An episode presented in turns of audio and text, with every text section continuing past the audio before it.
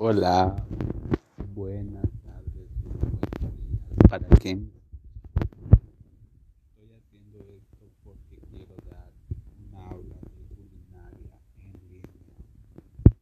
La receta de hoy es tonto, un, un aperitivo para un café o un té de la tarde que se hace con queso y yuca o mandioca, como le quieran llamar.